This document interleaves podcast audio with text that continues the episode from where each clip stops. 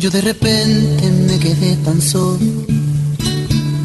Yo de repente me quedé vacío. Tirado en un rincón cualquiera del destino, muriéndome de frío. Yo de repente me quedé llorando. Mis queridos oyentes de Radio María, en este su espacio de Pastoral de la Salud les habla Carmen Lucía Rincón. Le pedimos al Señor que en este momento nos regale su Espíritu Santo para que sea Él quien guíe esta reflexión, que cada uno tenga su corazón abierto a lo que el Señor quiere, a esa transformación que siempre el Señor quiere regalarnos para ser mejores en su nombre y para su gloria. Hoy les traigo un tema, mm, una reflexión que me parece muy importante y se llama el chantaje emocional. Cuando leemos el término chantaje emocional, es probable que nos venga a la cabeza momentos, etapas de la vida o personas, bien sea por la propia experiencia, que no se ha sentido alguna vez manipulado o manipulada emocionalmente, o porque hemos eh, presenciado a alguien siendo víctima de esta forma de abuso. ¿Somos siempre capaces de identificarlo? Y cuando el chantaje emocional es hacia nosotros o nosotras, ¿cómo hay que actuar ante la manipulación? ¿Conviene o no ser tolerante con estos comportamientos? Si nos paramos a observar a nuestro alrededor y atendemos a los estilos de comunicación de parejas, familias, amigos y amigas, es probable que identifiquemos mucho más de lo que suponemos dinámicas que podrían considerarse chantaje emocional. Creo que desafortunadamente está muy extendido y a veces pasa desapercibido. El chantaje emocional es una forma inadecuada, irrespetuosa y agresiva de comunicación, donde se, se, suele expresar una petición de cambio, solicitar ayuda o simplemente expresar disconformidad y queja con un objetivo claro de conseguirlo, lo que uno o una quiere sin tener en cuenta los deseos de la otra persona. El eje del chantaje emocional está en generar culpa, malestar en el receptor o la receptora y llevar a cabo una conducta de control sobre la otra persona, generando obligación y miedo. Es habitual asociar el chantaje emocional con la manipulación ya que es una práctica destinada a influir la voluntad de la otra persona con el fin de conseguir que actúe como uno quiere y no como desea realmente. En ocasiones, esta manipulación es muy sutil y sucede sin darnos cuenta o cuando somos conscientes de ella ya hemos modificado nuestro comportamiento. Por ello es muy importante estar atentos estar conectados en el presente, ser conscientes de lo que está ocurriendo en cada momento, de lo que decimos, de lo que hacemos, de lo que queremos hacer y más con aquellas personas con tendencia al chantaje y la manipulación. El chantaje emocional es a veces esa manipulación que puede pasar desapercibida. El, el chantajista emocional él o la chantajista emocional no siempre es consciente de lo que hace. En ocasiones actúa de forma voluntaria con un fin concreto, pero otras muchas es involuntario. Es habitual tener en nuestra consulta o tener yo en mi consulta de acompañamiento a pacientes o personas, mejor caminantes, porque yo no soy psicóloga de profesión, solo llamo a esas personas a las que hago acompañamiento, caminantes, que tienden a la manipulación y sufren por ello. No se sienten satisfechos o, o, satisfechas con su comportamiento, pero no saben cómo cambiarlo, cómo modificarlo. Estas personas no dejan de ser víctimas de sus patrones de comportamiento que afortunadamente sí se pueden modificar.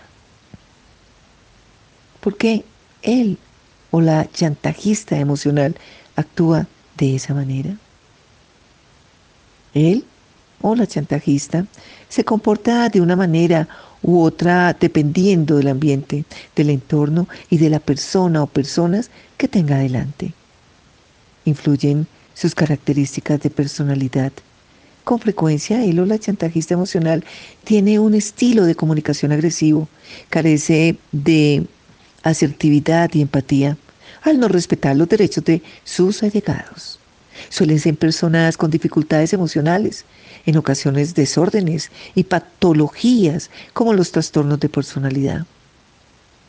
Dificultades personales, inseguridades, fragilidad, baja estima, insatisfacción personal, celos, miedo al abandono, temor a la soledad, dependencia y necesidades muy acusadas, necesidad de atención, de cariño y afecto, de ganar y conseguir un logro para sentirse bien, para sentirse superior en comparación con los demás. Y viven las relaciones personales a veces como una competición, como una amenaza. Es frecuente encontrarnos a chantajistas emocionales que han aprendido a actuar así desde un modelo aprendido en la infancia de sus padres, hermanos, familia o del entorno más próximo normalizan ciertos comportamientos sin plantearse siquiera que quizás son inadecuados o podrían vulnerar los derechos de los demás. Muchos o muchas tuvieron experiencias tempranas de manipulación donde les motivaban a, efectuar un cambio en su comportamiento a través de sentimientos de culpabilidad, obligación, responsabilidad o temor a represalias. Por ejemplo, una forma de manipular es cuando dicen, entre otras, te invito a la fiesta de mi cumpleaños si me das un buen regalo. Si fueras un buen hermano, me dejarías la habitación más grande. Esos son chantajes.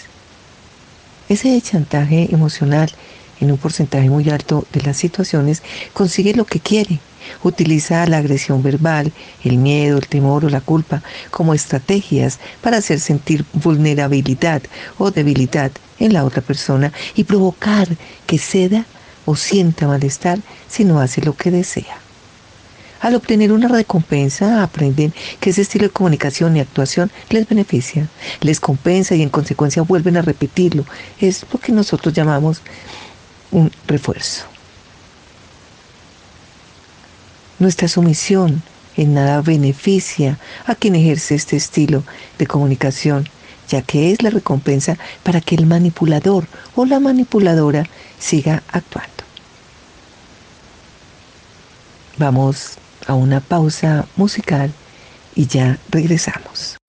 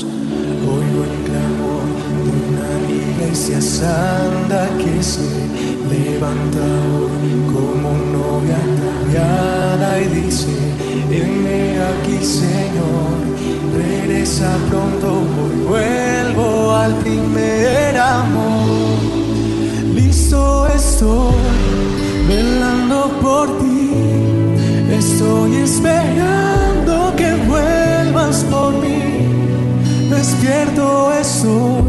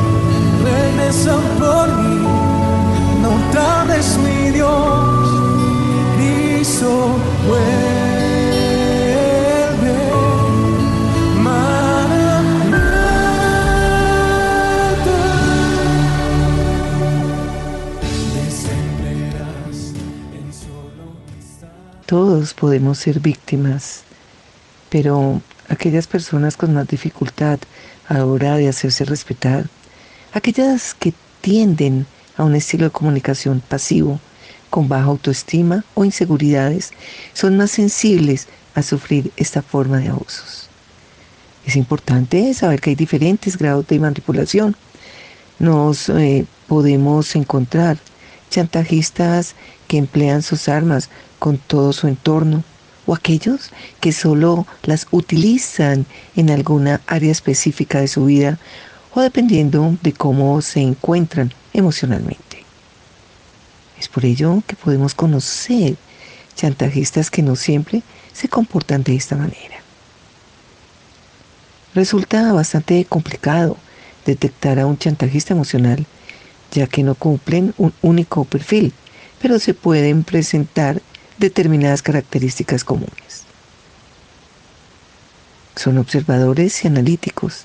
Presentan una alta capacidad para identificar las emociones de las otras personas, su vulnerabilidad, debilidad e inseguridad y saber con quiénes pueden actuar. Tienen una tendencia a a las reacciones agresivas e impaciencia a la hora de conseguir lo que se proponen.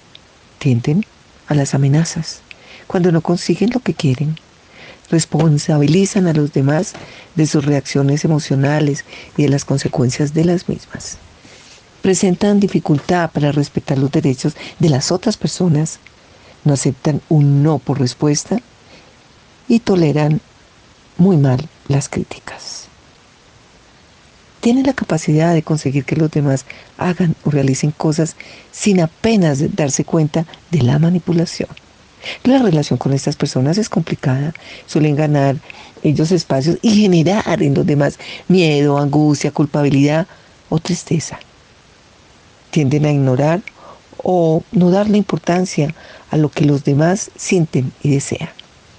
Cumplen con todas o algunas de las características que aquí he expuesto y no significa que una persona sea un manipulador o una manipuladora. Hay personas que sencillamente tienen un perfil, pero por eso es importante nosotros tener esa capacidad de identificar a cada uno y de saber qué busca, qué intención hay detrás de cada palabra y de cada acción. El objetivo de esa lista que acabo de darles, al igual que de esta reflexión, es ofrecer información para identificar y detectar estos estilos de conducta que no benefician ni a quien los recibe ni a quien los infringe. Es importante ser prudente con los juicios, etiquetas e interpretaciones. Hay varios tipos de chantaje emocional en función de la estrategia de manipulación. Podemos diferenciar tres tipos de chantaje emocional dependiendo de la estrategia que se utilice en la manipulación.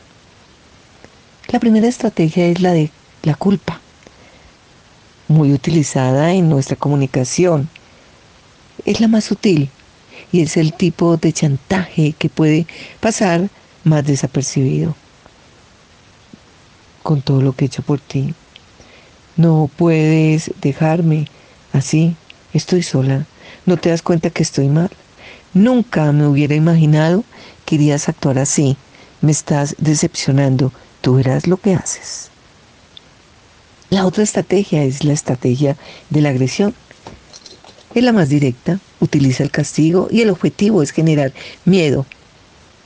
Si no haces lo que te pido, me voy. Como sigas con esta actitud, rompo la relación. Si no me ayudas, ahí lo dejo en puntos suspensivos porque piden muchas ayudas para muchas cosas diferentes y vuelvo y repito, es esta otra estrategia de la agresión.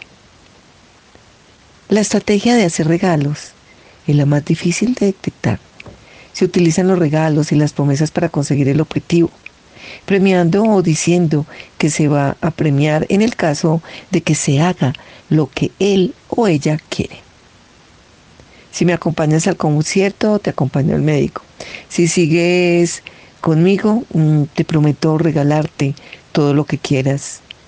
Si mm, vienes conmigo a ese viaje de empresa, te prometo que voy al médico a hacerme las pruebas de laboratorio, a lo que se va al médico. Tipo de chantaje emocional en función del vínculo afectivo.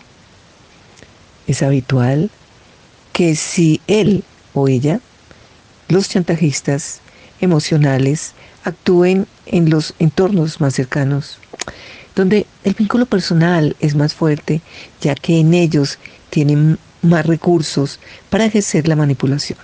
Podemos diferenciar varios tipos de chantaje emocional dependiendo del vínculo afectivo. Chantaje emocional de las madres y padres hacia sus hijos. Como sigas así, me enfermaré. Estás terminando con mi vida. No sé por qué disfrutas haciéndome daño. Chantaje emocional de los padres hacia los hijos en las separaciones. Con todo lo que te quiero y eliges ir con tu madre o padre de vacaciones. No sabes el daño que me estás haciendo. Siento que no me quieres. Dile que quieres quedarte más días conmigo y así podemos ir a la playa. Chantaje emocional en la pareja. Ya no eres lo que eras, has cambiado, ya no eres la misma. Ya veo lo que valoras en esta relación.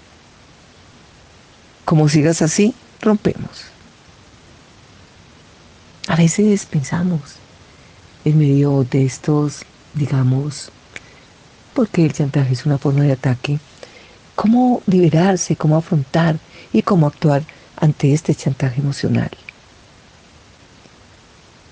Liberarse la capacidad de acción de quien trata de manipularnos y tener el control de nuestras propias decisiones, ajenos o ajenas al chantaje, no solo es una sensación placentera y muy necesaria, sino que además es posible. Y te preguntarás, ¿cómo? En primer lugar, modificando nuestro estilo de afrontamiento, nuestra actitud, el comportamiento de nuestras relaciones. Es un error pensar que no hay nada que dependa de nosotros cuando tenemos un o una chantajista. Esas chantajistas emocionales en nuestra vida. Tenemos que tomar las riendas. Tenemos que entrenar nuestras estrategias y recursos. Tenemos que ponernos en acción. Hace tiempo participé en un debate sobre las relaciones tóxicas, sobre si es mejor evitarlas o afrontarlas. Mi opinión es que tomemos la decisión que tomemos. Lo que está claro es que tenemos que actuar, cambiar y gestionar la situación de manera proactiva. Si consideras que sufres o has sufrido chantaje emocional, te animo a liberarte y actuar bueno, te voy a dejar algunas recomendaciones, algunas pautas y técnicas para ponerte en marcha. Gestiona tu estado emocional. Toma conciencia. Aprende recursos de identificación y análisis de tus emociones para así ayudarte a sentirte fuerte. Trabaja con tu autoestima, reduce tus inseguridades, cuídate. Mímate. Cuida cómo te hablas. Nosotros nos quedamos únicamente pensando en hablar a los demás, pero nunca pensamos en hablarnos a nosotros mismos. Reduce la culpabilidad ante estos posibles errores, responsabilízate buscando soluciones y aprendiendo la experiencia. Adelántate a las respuestas, prepárate las conversaciones, Aprende situaciones pasadas, analízalas y saca tus propias conclusiones que te pueden ayudar a tener más recursos en la próxima conversación en la que te enfrentes con esa persona. Céntrate en tu objetivo. En las conversaciones no te dejes enredar. No entres al trapo, no entres al juego ante la agresividad, ante las faltas de respeto. En este caso, retira la atención. Vete, marca límites, hazte respetar. En vez de defenderte, pídele colaboración, intenta que se involucre en la resolución del problema, pídele ayuda. ¿Y qué podemos hacer en esta situación? Aprende a ser asertivo. Comunícate sin defenderte, no te disculpes, no cedas, no te rindas. Haz todo lo contrario. Entiende su punto de vista, valora que puede que tenga razón. Le dejarás desconcertado y sin argumentos. Utiliza frases del tipo puede que tenga razón, entiendo que puedas pensar así, es probable que me esté equivocando. Esta técnica se llama banco de niebla y es una de las estrategias que se trabaja en el entrenamiento en hábitos sociales o habilidades sociales. Intenta llegar a un acuerdo, a un entendimiento. Por esto solo es posible si las dos partes están calmadas. Mantente firme en tus opiniones, en tus decisiones, no des explicaciones. Si puedes utilizar el cuantas menos palabras, mejor. Siempre piensa en eso. Entre menos palabras, mejor. Recuerda que los chantajistas emocionales son muy habilidosos y cuentan más información. Y entre más información tengan, más les facilitarás el darle la vuelta a tus argumentos. Y es probable que te compensan o que te hagan dudar. Utiliza el humor, ríete de la situación. No te olvides de tus derechos básicos. Te ayudarán a hacerte respetar y saber identificar en, en qué momento te los están respetando. Todos tenemos derechos asertivos frente al chantaje emocional. El derecho de ser tratado con respeto y dignidad el derecho a rechazar peticiones sin tener que sentirte culpable, el derecho a experimentar y expresar tus propios sentimientos, el derecho a detenerte y pensar antes de actuar, el derecho a cambiar de opinión, el derecho a pedir lo que quieras, el derecho a ser menos de lo que humanamente eres capaz de hacer, el derecho a ser independiente, el derecho a decidir qué hacer con tu propio cuerpo, tiempo y propiedad, el derecho a pedir información, el derecho a cometer errores y ser responsable de ellos, el derecho a sentirte a gusto contigo mismo, el derecho a tener tus propias necesidades y que sean tan importantes como las necesidades de los demás, el derecho a tener opiniones y expresarlas. El derecho a decidir sin si satisfaces las expectativas de otras personas o si te comportas siguiendo tus intereses. Siempre que no violen los derechos de los demás. El derecho a hablar sobre el problema con la persona involucrada y aclararlo. El derecho a obtener aquello por lo que pagas el derecho a escoger, el derecho de comportarte de manera asertiva o socialmente habilidosa, el derecho a tener derechos y defenderlos, el derecho a ser escuchado y ser tomado en cuenta. El derecho también a estar a solas cuando así lo escoges. El derecho a hacer cualquier cosa mientras que no viole los derechos de alguna otra persona. Ahí les voy dejando esto. No dejemos que la aprobación o desaprobación de los demás nos condicione, nos defina, porque mm, corremos el riesgo de creer que cometemos un error cada vez que alguien mm, se disgusta con nosotros. y eso afectará significativamente a nuestro comportamiento. Seguimos en reflexión con este tema que es vivencial, real. Hoy está este tejido humano tan perverso, tan lleno de egoísmo, tan lleno de, de buscar protagonismo,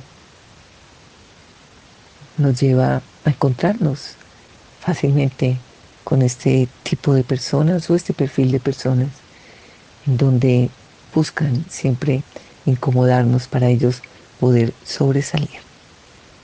Vamos entonces a otra pausa musical y ya regresamos.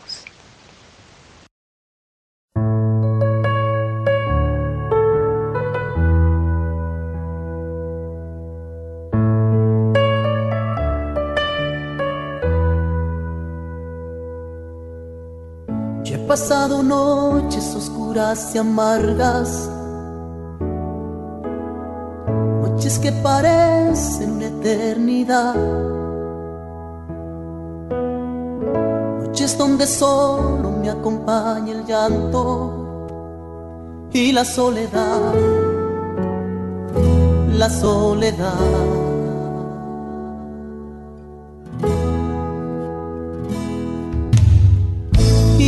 Pensar que Dios ya me olvidaba. Y llegué a creer que todo terminó. Pero no sabía que Dios me miraba con tanto amor, tanto amor.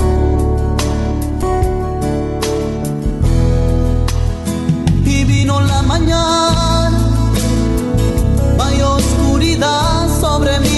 y vino la mañana. Todo me cambió cuando no lo esperaba y vino la mañana.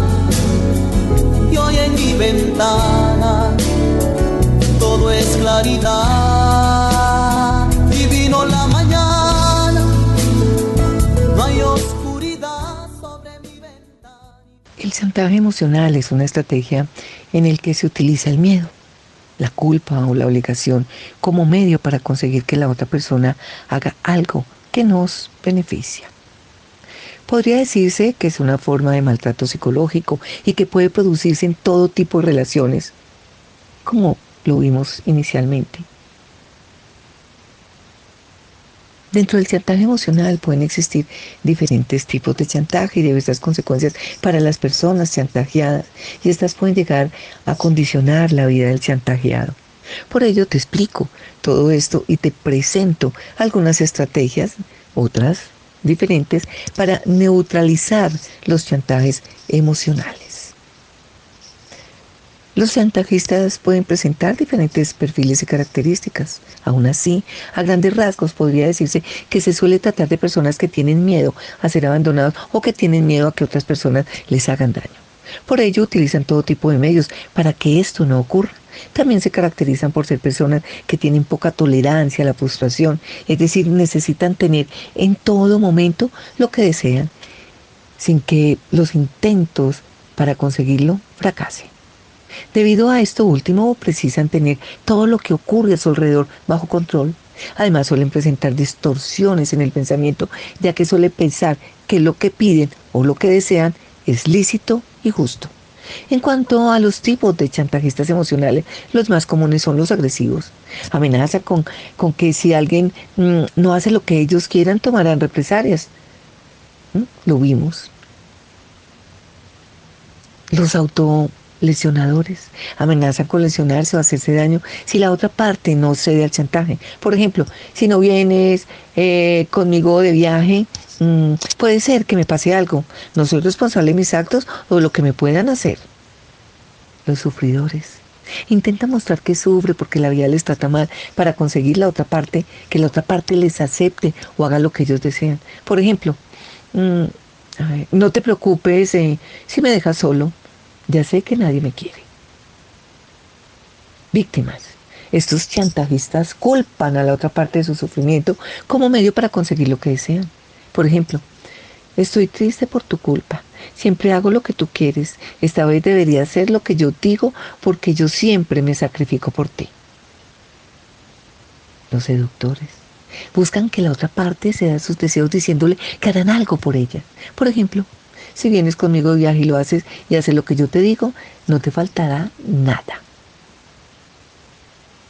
Y, aquellos que buscan algo más. Se trata de personas que después de que alguien haya hecho algo por ellos, siguen pidiendo favores.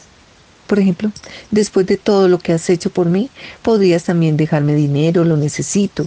Em, sabes que si no fuese necesario, no te lo pediría.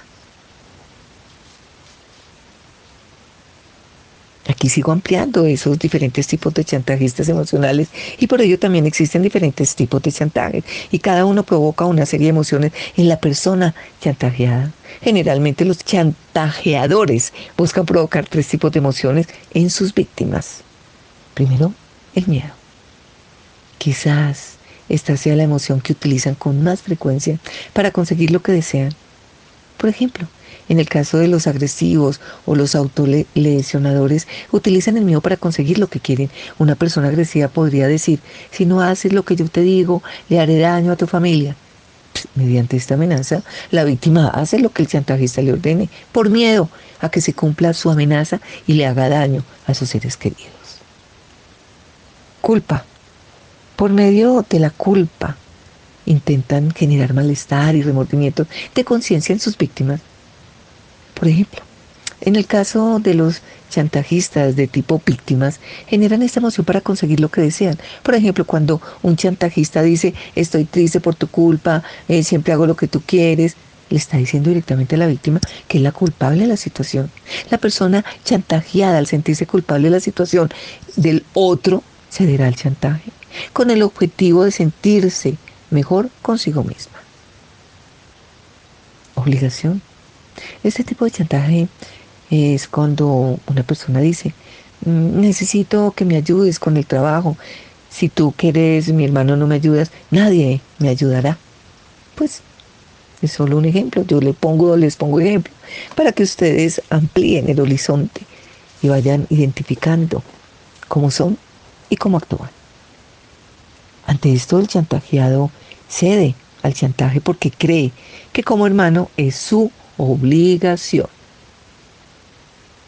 ¿Cuál es el perfil de las víctimas del chantaje y consecuencia del chantaje emocional?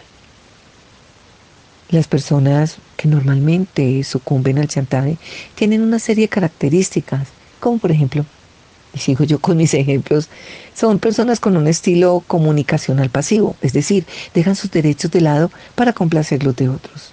Son personas con dificultades para afrontar el conflicto, se den al chantaje para no tener problemas. Son personas que muestran una necesidad constante de agradar a los demás, es decir, hacen cualquier cosa por caer bien a la gente y que la gente no hable mal de ellos. Son personas que se sienten culpables por cosas que no tienen nada que ver con ellas. Vuelvo y pongo otro ejemplo. En el caso del chantajista autolesionador, la persona cedería al chantaje porque se sentiría culpable de la situación si el chantajista cumpliese su promesa de hacerse daño. En cuanto a las consecuencias de ser chantajeado, podemos encontrar las siguientes. Baja autoestima, los chantajeadores suelen amenazar a las víctimas y esto hace que las víctimas tengan baja estima y que se sientan inferiores a los demás. El estrés. Las situaciones constantes de chantajes emocionales pueden ser una fuente de estrés. Ansiedad y depresión. El ceder constantemente a los deseos de los otros puede generar ansiedad, puede generar depresión. Sentimiento de poca libertad.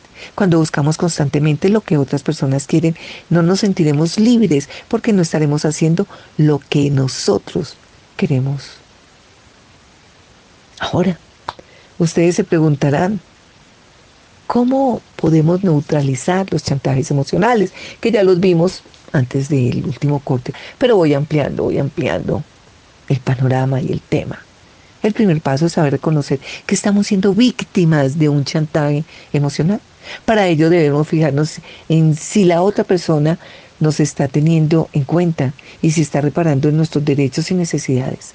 En el caso de que la respuesta sea que no y que sintamos que la otra persona se está aprovechando de nosotros, probablemente estemos siendo víctimas de un chantaje emocional. El segundo paso es aprender a ser asertivos. Generalmente las personas que son chantajeadas tienen un estilo comunicacional pasivo y dejan de defender sus derechos y necesidades para ceder a los de los otros. Para ponerle remedio sería importante aprender una serie de técnicas que ya les di para fomentar la asertividad. Y vuelvo y le repito. Por ejemplo, tu mejor amigo quiere que le lleves eh, contigo de viaje y te dice, si no me llevas de viaje te arrepentirás el resto de tu vida. Pongo ejemplos muy rutinarios. Una persona chantajeada lo que haría sería llevarse a la persona de viaje para evitar la posible represalia. Sin embargo, la manera adecuada de responder siendo asertivo sería, lo siento, este viaje lo tenía planeado desde hace tiempo y no es posible que vengas conmigo. Es decir, la persona a la que intentan chantajear debería poner de manifiesto cuál es su postura y manifestar que no le tiene miedo a la amenaza. Algunas de las técnicas asertivas más utilizadas son lo que ya les dije, banco de niebla o disco rayado.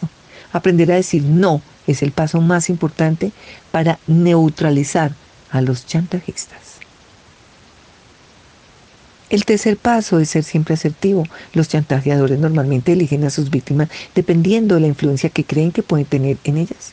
Es decir, si una persona chantajea emocionalmente a otra, será porque ha visto que la otra parte puede sucumbir a sus deseos. En consecuencia, es muy importante que una vez que empieces a ser asertivo, mantengas tu postura y no cedas ante ningún chantaje. En resumen, el chantaje emocional se utiliza como medio para conseguir que la otra persona haga algo que nos beneficia. Para ello, busca generar miedo, culpa, obligación en la otra parte, como se los describí una a una. Existen diferentes tipos de chantajeadores emocionales, aunque los más comunes son agresivos, autolesionadores, sufridores, víctimas, seductores y los que buscan algo más. El ser víctima de este tipo de chantajes tiene una serie de consecuencias como la ansiedad, la depresión el estrés, que también se las especifiqué, sino que ya estoy recogiendo este, esta reflexión. Esa baja estima, baja autoestima. Para hacer frente a estas personas y neutralizar los chantajes emocionales, lo más importante es saber reconocer cuando estamos siendo víctimas de uno y saber responder, insisto, asertivamente. Siempre tienes que recordar, aprender a decir no. Ese es el paso más importante para neutralizar a los chantajistas. No tengamos miedo, simplemente tenemos que saber que no podemos ser títeres de absolutamente nadie. Tenemos que seguir nuestro camino de asertividad. ¿Qué es la asertividad? Se preguntarán ustedes. Es una habilidad social que nos permite expresar nuestros derechos, opiniones, ideas, necesidades y sentimientos de forma consciente, clara, honesta y sincera, sin herir o perjudicar a los demás. Cuando nos comunicamos de manera asertiva, actuamos desde un estado interior de autoconfianza y autoafirmación en vez de hacerlo desde emociones limitantes como pueden ser la ansiedad, la culpa, la rabia o la ira. La asertividad te permite expresar tus pensamientos, sentimientos y necesidades de manera clara y directa, sin faltarle al respeto a los demás ni permitir que te falten al respeto. La asertividad es importante porque te permite defender tus derechos y establecer límites saludables en tus relaciones personales y profesionales también te ayuda a comunicarte de manera más efectiva y a resolver problemas de manera eficaz. La asertividad, asertividad parte de la idea que todo ser humano tiene unos derechos fundamentales que debemos respetar para nosotros mismos como para los demás. Por tanto, la asertividad no pretende lograr lo que nosotros queremos a través del control o la manipulación de los demás. Muy al contrario, lo que pretende es ayudarnos a ser nosotros mismos, desarrollando nuestra autoestima a través de la comunicación interpersonal eficaz desde el respeto a nosotros mismos y a los demás. La asertividad incluye áreas importantes y principales. La primera, la autoafirmación. Se refiere a la capacidad de una persona para afirmar y defender sus derechos, necesidades, opiniones y valores de manera clara y directa, sin violar los derechos de los demás. Esto implica tener una confianza saludable en uno mismo, así como la capacidad de expresarse de manera clara y respetuosa. La autoafirmación también implica la capacidad de decir no cuando es necesario, sin sentirse culpable o avergonzado. Muchas personas tienen dificultades para decir no cuando se les pide algo, ya sea por miedo a la reacción de la otra persona, por sentirse obligados a complacer a los demás o por una baja autoestima. Sin embargo, decir no cuando es necesario es fundamental para establecer límites saludables en las relaciones y para evitar el agotamiento emocional. La autoafirmación también implica la capacidad de aceptar cumplidos y críticas de manera saludable. Algunas personas tienen dificultades para aceptar cumplidos lo que puede ser un signo de baja autoestima o falta de confianza en uno mismo. Por otro lado, algunas personas pueden tener dificultades para aceptar críticas de manera saludable, lo que puede ser un signo de una actitud defensiva o una tendencia a evitar la responsabilidad. En resumen, la autoafirmación es esencial en la asertividad y nos permite establecer relaciones interpersonales saludables. Implica la capacidad de defender los propios derechos y necesidades, expresar las opiniones y valores de manera clara y respetuosa, decir no cuando sea necesario y aceptar cumplidos y críticas, repito hasta el cansancio, de manera saludable. Vemos también la expresión de sentimientos negativos, es otra área importante de la asertividad. Se refiere a la capacidad de una persona para expresar de manera adecuada y respetuosa sus emociones negativas, como el enojo, la tristeza, la frustración o el disgusto sin dañar los sentimientos de los demás. La expresión de sentimientos negativos es importante porque ayuda a prevenir la acumulación de emociones negativas, lo que puede provocar estrés emocional, tensión en las relaciones y problemas de salud mental. Además, la expresión adecuada de los sentimientos negativos puede mejorar la comunicación en las relaciones y ayuda a resolver los conflictos de manera efectiva. Sin embargo, la expresión inadecuada de los sentimientos negativos pueden tener consecuencias negativas como el aumento de la tensión en las relaciones, mm, la escalada de conflictos, la pérdida de confianza y la pérdida de respeto. Por lo tanto, para expresar los sentimientos negativos de manera efectiva es importante ser claro y específico en la comunicación, utilizar un tono de voz apropiado y no agresivo y evitar el uso del lenguaje ofensivo crítico. Además, es importante escuchar escuchar activamente a la otra persona y estar abiertos a su perspectiva. Y por último, la expresión de sentimientos positivos, que debe ser lo primero. Se refiere a la capacidad de una persona para expresar de manera adecuada y respetuosa sus emociones positivas, como la alegría, el agradecimiento, la admiración o el aprecio hacia otras personas. La expresión de sentimientos positivos es importante porque ayuda a, fortalecer las relaciones interpersonales, fomenta un ambiente positivo y mejora la autoestima y el bienestar emocional, tanto de la persona que expresa los sentimientos como de la persona que los recibe. Sin embargo, muchas veces las personas pueden sentirse incómodas o avergonzadas al expresar sus sentimientos positivos, especialmente si se trata de emociones fuertes como el amor o el aprecio. Esto puede verse a una falta de práctica en la expresión de emociones positivas, a una sensación de vulnerabilidad o a miedo relacionado con el rechazo o la inseguridad. La expresión adecuada de sentimientos positivos puede tener consecuencias positivas en las relaciones, incluyendo la mejora de la autoestima y la reducción del estrés emocional, lo que puede tener un efecto beneficioso en la salud mental, salud mental de la que tanto hablamos hoy, debido a las agresiones de este mundo tan convulsionado. En resumen, la expresión de sentimientos positivos es fundamental para la asertividad y para establecer relaciones interpersonales saludables y positivas. Implica la capacidad de expresar de manera adecuada y respetuosa las emociones positivas, lo que puede fortalecer las relaciones interpersonales, fomentar un ambiente positivo y mejorar la autoestima y el bienestar emocional. Bueno. Espero que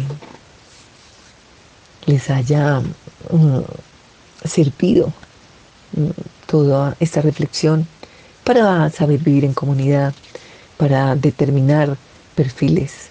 Y no para censurar y criticar, no, no, no, no se trata de eso, sino para ser conocedores de personas que manejan otro tipo de comunicación.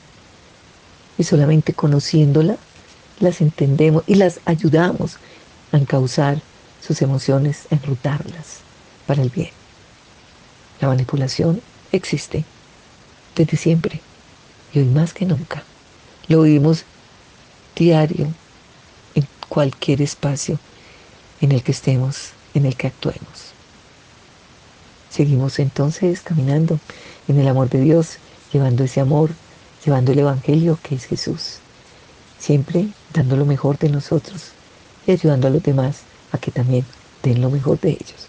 Gracias a ustedes por su colaboración económica para seguir nosotros al aire, siempre motivados en el amor de Dios, siempre motivados en crecer juntos como comunidad cristiana, como comunidad de piedad, como comunidad ferviente que busca la unión de todos a pesar de las diferencias. Le doy gracias a Wilson porque siempre me acompaña y si no, pues no estaría con él y a todos los que hacen parte de este equipo de producción, los que están en el máster y los que ayudan en otros espacios también muy importantes. Les deseo un resto de día muy, pero muy feliz en Jesús y María.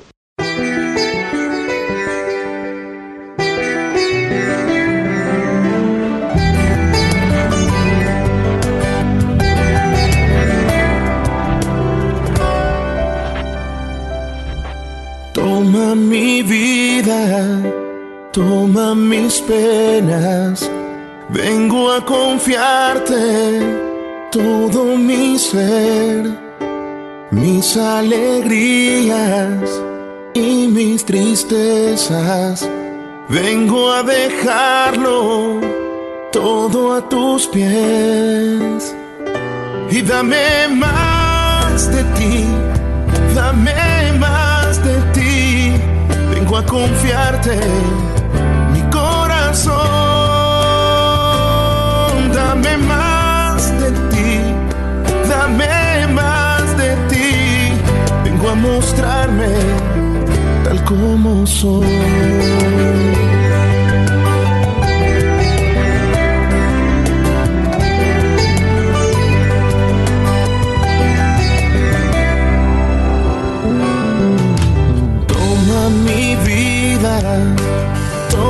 Mis penas, vengo a confiarte todo mi ser, mis alegrías y mis tristezas, vengo a dejarlo todo a tus pies